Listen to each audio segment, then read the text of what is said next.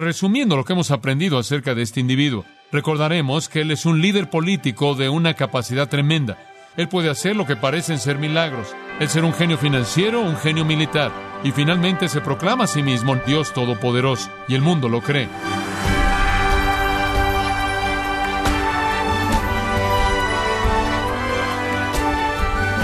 Queremos agradecerle que nos acompañe el día de hoy en su programa Gracias a vosotros con el pastor John MacArthur.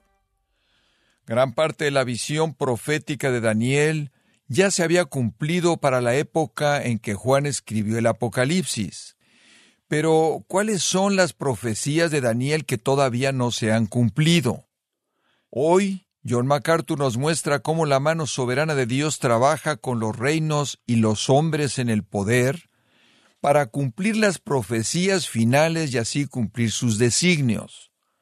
Estamos en la serie El Rey que viene, en gracia a vosotros. Daniel capítulo 8. Hemos visto que el personaje clave en esta sección de Daniel es el gobernante mundial final conocido como el anticristo. Y ese es el término común que ha sido usado por los cristianos para hablar de este individuo durante muchos años. Y entonces usamos ese término porque entendemos a quién nos referimos. Juan dijo en su epístola, Vosotros sabéis que el anticristo vendrá. Era conocimiento común y creo que ellos lo sabían primordialmente porque ellos conocían el libro de Daniel. Y Daniel tiene tanto que decir acerca de él en el capítulo 7, capítulo 8, capítulo 9 y capítulo 11. El enfoque primordial parece centrarse en este gobernante mundial venidero. Pero no es solo que el libro de Daniel habla de este individuo. Inclusive el apóstol Pablo habla de él. En segunda de Tesalonicenses, capítulo 2, versículo 3, leemos esto. Ningún hombre os engañe de ninguna manera, porque el día no vendrá a menos de que venga primero la apostasía y ese hombre de pecado sea revelado, el hijo de perdición. Viendo de nuevo el capítulo 8 de Daniel, versículo 5, que el macho cabrío, el imperio griego, tuvo un cuerno notable. Cuerno notable quiere decir un cuerno grande. Ahora quiero que conozca el cuerno grande. Los machos cabríos tienen dos cuernos, pero no este macho cabrío. Para encajar con lo que representa la visión, este macho cabrío tuvo un cuerno, como un unicornio que salía entre sus ojos. Ahora, ¿quién es ese? De nuevo, allí en el versículo 21. El macho cabrío es el rey de Grecia, y el cuerno grande que tenía entre sus ojos es el rey primero. ¿Y quién fue el primer rey del imperio griego? Alejandro Magno. Es una predicción de Alejandro Magno, el primer rey. Alejandro Magno fue un genio militar, quizás el genio militar más grande de toda la historia humana. Él nació en el 356 antes de Cristo, mucho, mucho tiempo después de Daniel. Él fue el hijo de un gran conquistador, un hombre llamado Felipe de Macedonia, quien ya había unido a Grecia y a Macedonia. Felipe fue un hombre poderoso, él había unido a Grecia y a Macedonia. Y él estaba planeando, Felipe estaba planeando, pelear contra Medo-Persia. Felipe estaba planeando moverse al este, pero fue asesinado, y después de su asesinato, su hijo Alejandro decidió tomar su causa. Alejandro tenía 21 años de edad cuando se volvió rey en el 336. 21 años de edad. Él fue un hombre que fue preparado, no sé si usted lo sabe, bajo Aristóteles. Él era brillante. En el 334, dos años después de que él se volvió rey, él guió un ejército y comenzó a atacar a los medos y a los persas. ¿Y quiere saber algo? Nunca volvió a regresar a casa. Ese ataque lo llevó a las fronteras de la India. Él conquistó el mundo tan rápido. La profecía lo identifica como el cuerno notable, el cuerno grande, el gran cuerno del versículo 21. Y Él es para nosotros el primer líder falso que el Espíritu de Dios quiere que veamos a través de esta visión. El primer Mesías falso, el primero que pensó que podía conquistar al mundo y capturar al mundo y pisar al pueblo de Dios y establecerse a sí mismo. Y en su camino hacia el este, Él mató quién sabe a cuántas multitudes de multitudes de personas, y él aplastó a la población entera de algunas ciudades, tales como la ciudad de Tiro. Él estaba tan enojado con la ciudad de Tiro. Ellos estaban en una isla lejos de la costa, que él llegó hasta la isla. Él literalmente arrojó las piedras y todos los restos de la ciudad antigua de Tiro al mar, y él hizo un puente, marchó y mató a la ciudad entera porque no le dieron las provisiones que él pidió. Y de una manera más bien caprichosa, hizo una masacre de la vida humana. Él estableció una estructura de poder en Israel que estableció el gobierno griego y llevó al siguiente líder del cual Daniel hablará. el cuerno pequeño. Ahora retomemos la visión en el versículo 6. Hemos conocido a este Alejandro. Veamos lo que él hace. Y vino hasta el carnero de dos cuernos que yo había visto en la ribera del río, y corrió contra él con la furia de su fuerza. Aquí viene Alejandro contra el imperio medo-persa. Y lo vi que llegó junto al carnero, y se levantó contra él y lo hirió, y le quebró sus dos cuernos, y el carnero no tenía fuerzas para pararse delante de él, lo derribó por tanto en tierra y lo pisoteó, y no hubo quien librase al carnero de su poder. Ahora aquí usted encuentra el combate entre los medos y los persas, conforme tratan de resistir la velocidad y agilidad increíbles de los griegos. Por cierto, nos dice que vino con la furia de su poder al final del versículo 6. La palabra hebrea literalmente dice la raíz, quiere decir caliente. Alejandro estaba caliente. Alejandro estaba caliente, ardiendo, era como fuego ardiente blanco. Ahora la historia registra lo que sucedió. Aquí está Daniel un par de siglos antes de esto, y él lo presenta todo, y la historia se cumple. Alejandro tenía treinta y cinco mil tropas. Y Alejandro cruzó el Helesponto, y tan pronto como él cruzó el Helesponto, él dejó Grecia y entró al imperio medo-persa. No muy lejos de ahí había un lugar llamado el río Gránico, y él cruzó el río Gránico, y cuando él llegó al otro lado, él encontró un ejército persa inmenso esperándolo, teniendo muchos más soldados que sus propias tropas. Pero los historiadores creen que el odio de la cultura griega hacia las actitudes orientales primitivas de los medos y los persas había sido fomentado tanto por este líder increíble, Alejandro, que sus tropas estaban prácticamente peleando a un nivel que no era natural. Y conforme confrontaron a los persas, literalmente los devastaron. Ellos habían mostrado una fortaleza normal y el carnero fue derrotado de manera total y aplastado y nunca más se volvió a levantar de esa derrota.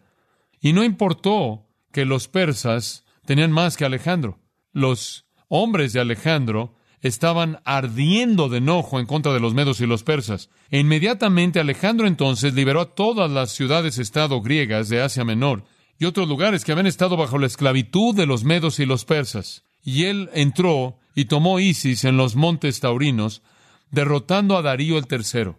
Él después aplastó a Tiro, y él arrasó con Egipto.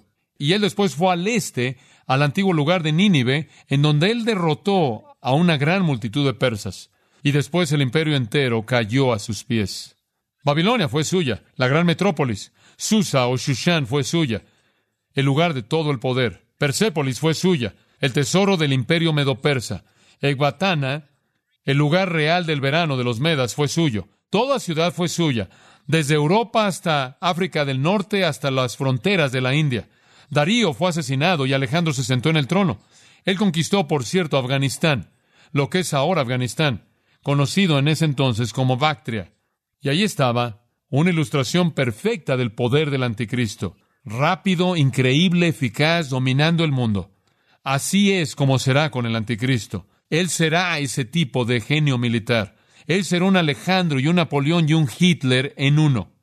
Y en el umbral de una gloria de esa magnitud, como un joven, creyendo que él podía haber reinado hasta que fuera un hombre de edad avanzada. Él llegó a la ciudad de Babilonia, se involucró una noche en una orgía de embriaguez y murió. En junio del 323 a.C., a los 33 años de edad. En 10 años él había conquistado el mundo y él nunca regresó a casa. Él murió en un estado de embriaguez. Y bien pudo haber sido que se ahogó en su propio vómito. Él se vio como alguien que podía conquistar el mundo para Satanás. Él se vio como alguien que podía vencer al pueblo de Dios. Él se vio como alguien a quien el mundo podía mirar, y él retrata el poder.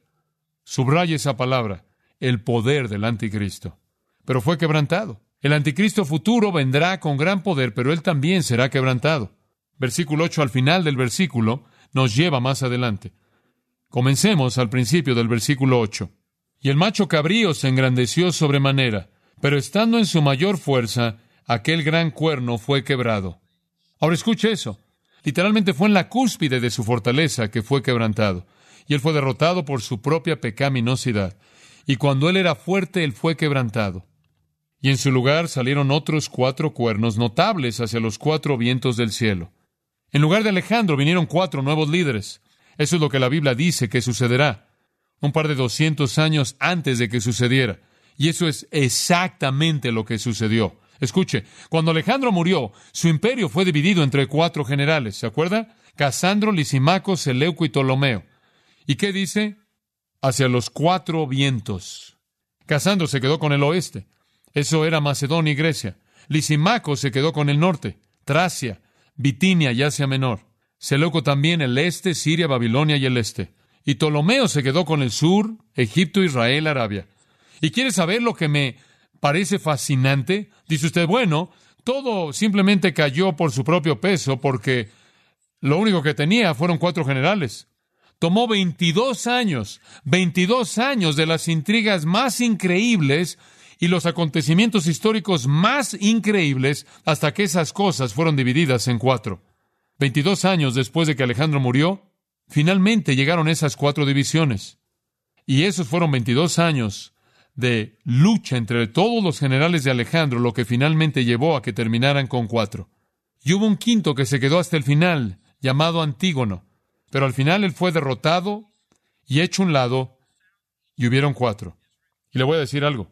Si Antígono hubiera llegado ahí, podría tomar su Biblia y hacerlo un lado, porque habría estado mal, pero no fue así. Ahora, ¿qué hay acerca de estos? El versículo 22. Veamos la interpretación dada por el ángel Gabriel.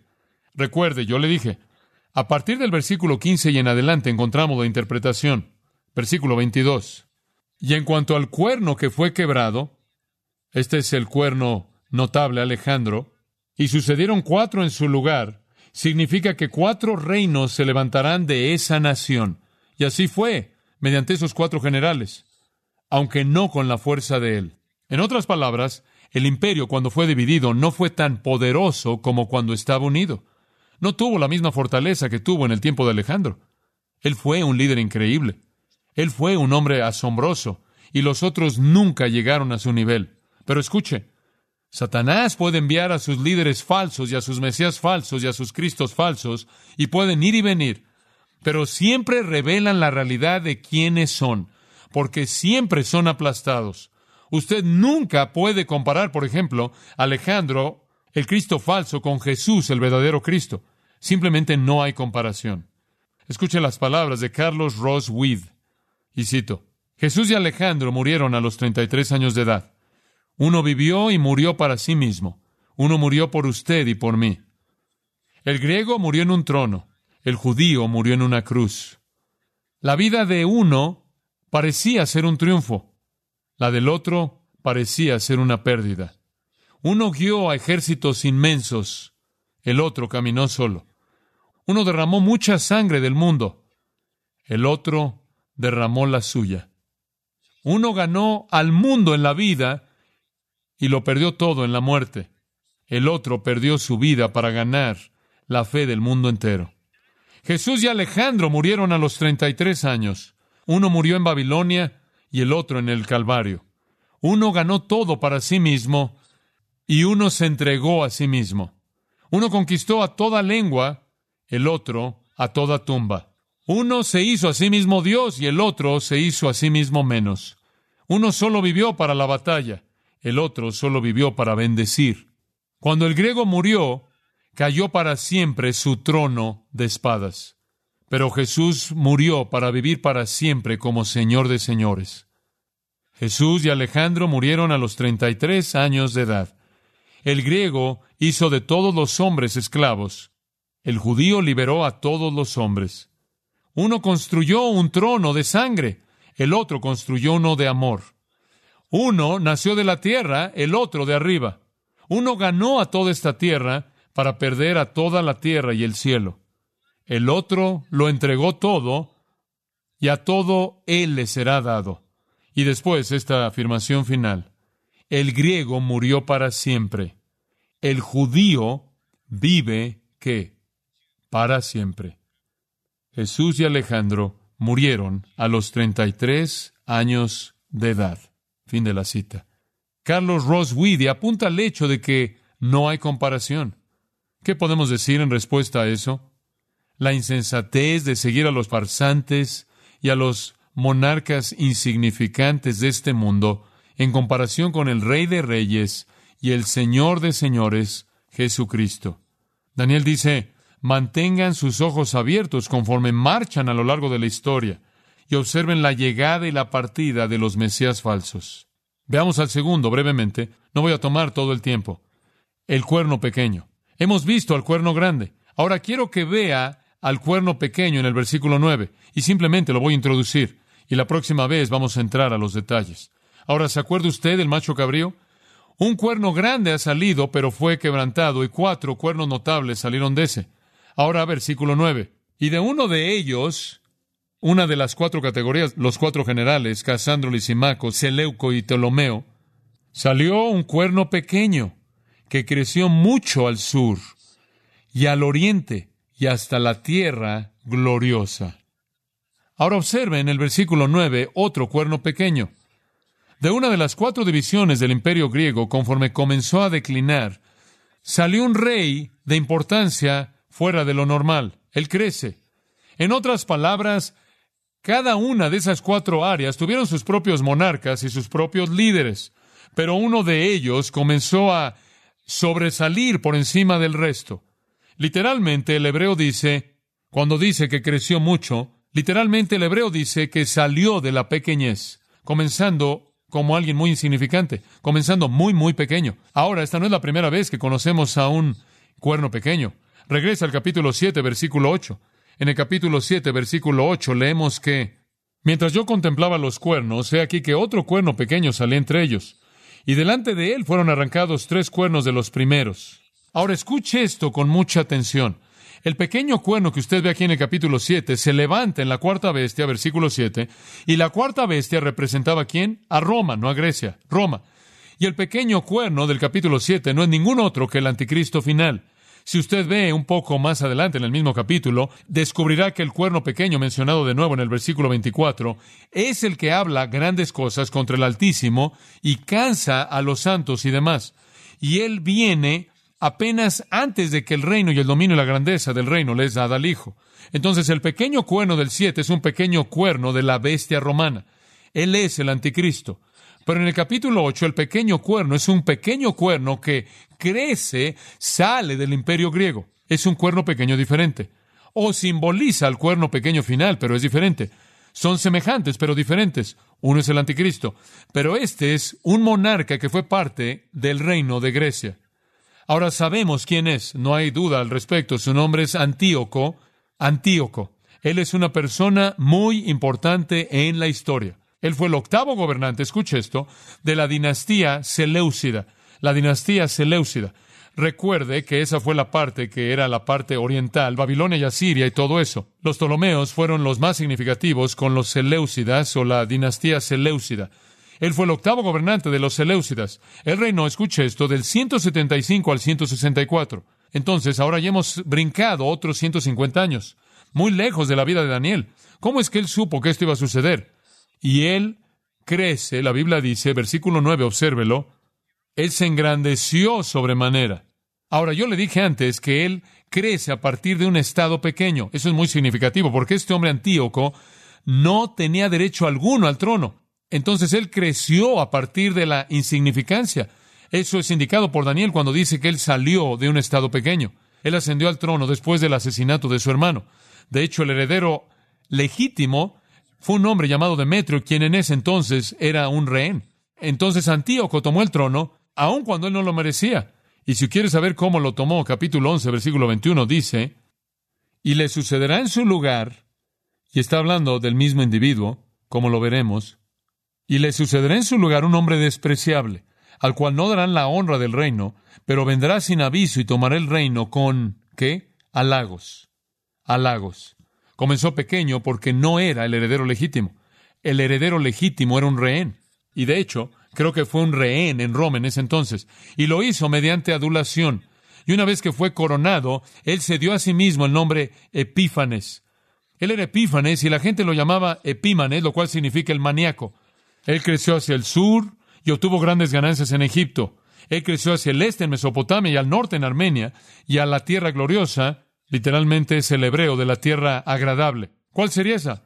¿A qué llamaría Daniel la tierra agradable? Israel. Entonces él gobernó todo. Palestina es la tierra gloriosa. Y por cierto, en el capítulo 11, versículo 16, capítulo 11, versículo 41, Palestina es llamada la gloria. La gloria. Y ese es realmente el hebreo ahí. Ahora, permítame darle un pensamiento interesante. Los Ptolomeos controlaron el sur, Egipto, y la parte norte del África. Los Seleucidas controlaron el este e Israel estaba en medio de estos dos puntos. Y fue un objeto constante de disputa.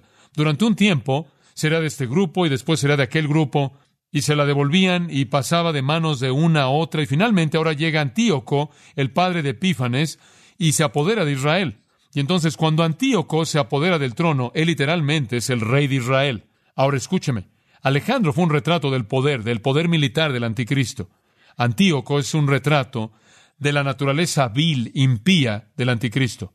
Y estos elementos compuestos nos van a llevar al cuerno final, al final del capítulo. Permítame concluir diciendo esto. La historia va hacia un lugar. La historia ya ha sido trazada por un Dios soberano. La historia se está moviendo de manera inevitable a esta hora inevitable, cuando el mundo termina en un mar de sangre horrible, conforme el anticristo trata de pelear contra el Hijo de Dios. Jesús vino una vez y él vendrá otra vez. Siempre hay burladores que dicen, como Pedro registra, ¿dónde está la promesa de su venida? Todas las cosas siguen como siempre han sido. Creemos en la teoría de la uniformidad, siempre se queda igual. A lo cual Pedro responde, ¿se te olvidó el diluvio? Dios no siempre se queda igual, Dios juzga. Él juzgó esta tierra en el diluvio, y Él la volverá a juzgar, y Él la juzgará con la venida de Jesucristo, y para cuando Jesús venga, el mundo se habrá vuelto tan vil y tan putrefacto y tan impío bajo el liderazgo de este hombre tan increíble en términos militares de impiedad infinita, que el mundo será llevado al ápice de su expresión de pecado. Va a ser una masacre sin misericordia del pueblo de Dios. Pero solo hasta donde Jesús lo permite y Él vendrá en gloria refulgente. Ahora usted es parte del juicio de la sociedad humana o es parte del triunfo, ¿verdad? O va a estar ahí para sentir el golpe en la nuca o va a estar ahí para oír el sonido de la trompeta. O va a pasar la eternidad en el infierno sin Dios o la eternidad en el cielo con Él. Y todo depende de una cosa, y es lo que usted hace con Jesucristo. Jesús dijo que viene un día de juicio, cuando va a haber una separación. Para algunos Él les dirá, apartaos de mí al fuego eterno. Para otros Él dirá, entra en mi reino. Lo que usted hace con Jesucristo determina eso. Y Él controla el destino de todo hombre y la historia del mundo. Oremos juntos. Padre, con corazones agradecidos, de nuevo hemos tenido el privilegio increíble de ser enseñados a partir de tu palabra. Estos momentos se van tan rápido que es casi algo que nos quite el aliento. Nuestras mentes quedan maravilladas conforme tratamos de absorber el panorama de la historia. Pensar que podamos pasar una hora en lo que parece unos cuantos segundos y marchar desde el tiempo de Daniel hasta el fin del mundo, viendo detalle tras detalle, aún antes de que suceda. Nos dice qué tesoro es este libro, el libro que es tu voz hablándonos. Y este mismo libro que puede producir el futuro también dice, si alguno no amare al Señor Jesucristo, sea anatema, maldito. Jesús es la línea divisora, Padre, y sabemos eso. Tener al Hijo es tener la vida. No tener al Hijo es tener la muerte eterna. Jesús dijo, y no queréis venir a mí para que tengáis vida. Ayúdanos a darnos cuenta de que este no es un libro falso. Tú escribiste toda palabra en él. Y todo lo que dijiste es verdad. Todo fue verdad. Tú presentaste esta predicción de Alejandro y él la cumplió hasta la letra. Y tú hiciste esta predicción de sus cuatro generales y así fue. Y tú hiciste esta predicción de Antíoco y él hizo todo, lo que tú dijiste que haría. Y tú nos dijiste cómo es que el mundo va a terminar y nos has dicho cómo podemos escapar. Que nosotros también te creamos ahí. Si usted ve su vida y hay algún temor, que si el juicio de Dios fuera a caer, usted quedaría fuera, si hay algún temor en absoluto, entonces quizás deba corregir su vida delante de Dios. Lo simple que Él le pidió a ustedes que crea en su corazón, en arrepentimiento, que Jesús es el Cristo, el Hijo de Dios, que Él murió por el pecado, que Él resucitó, y confesarlo como su Señor y Salvador. Ahí delante de Él es lo que necesita hacer para pasar de la muerte a la vida, de la condenación a la libertad, del juicio a la gloria del reino de las tinieblas al reino de su amado Hijo. Y puede orar ahí en su corazón, clamando a Dios porque tenga misericordia de usted, para que usted esté listo cuando todo llegue a su fin. Padre, oramos porque tú traigas a aquellos que necesitan venir, cuyos corazones tú has preparado por el Espíritu. Llévalos a ti para que puedan comenzar a vivir el tipo de vida correcto. Señor, sabemos que tú puedes llevar a cabo esa obra en ellos para que todo esté bien y sea bueno y disfruten de la eternidad contigo. Lleva a cabo tu obra, Señor, en todos nuestros corazones. Y gracias, porque frente al futuro no tenemos temor en absoluto, porque nuestra vida está escondida con Cristo en Dios, estando eternamente segura. Gracias por esa confianza. En el nombre bendito de Cristo. Amén.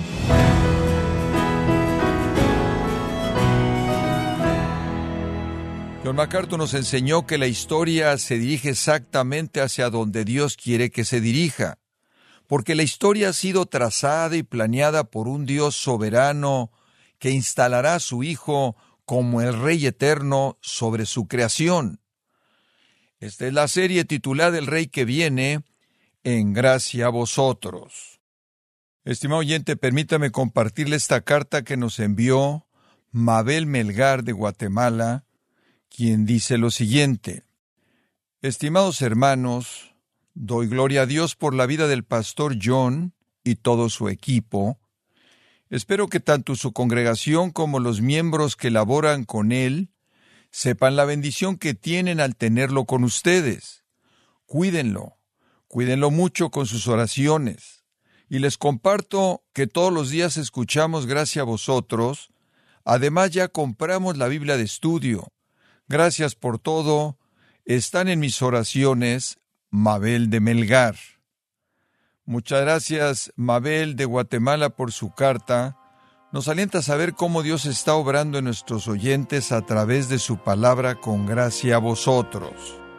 Si tiene alguna pregunta o desea conocer más de nuestro ministerio, como son todos los libros del pastor John MacArthur en español o los sermones en CD, que también usted puede adquirir, escríbanos y por favor mencione la estación de radio por medio de la cual usted nos escucha en gracia a vosotros.